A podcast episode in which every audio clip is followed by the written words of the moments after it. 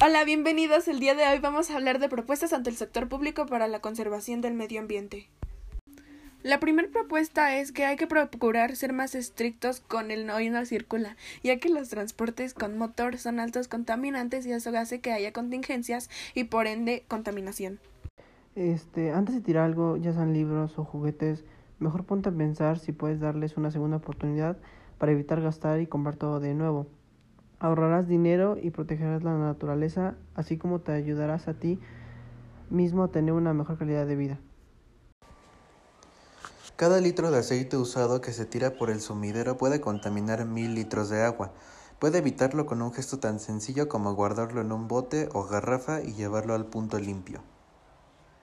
Una de las opciones más efectivas es que cada vez que dejemos de utilizar un aparato electrónico lo desconectemos ya que puede gastar mucha energía y eso hace que las personas gasten más dinero y aumente la contaminación del planeta. Hola, mi nombre es Leonardo Yestre y mi propuesta el día de hoy es crear campañas de limpieza por colonia, en donde competirás con el resto de las demás colonias de tu delegación por un premio, el cual se repartirá para mejorar las condiciones de la vía pública.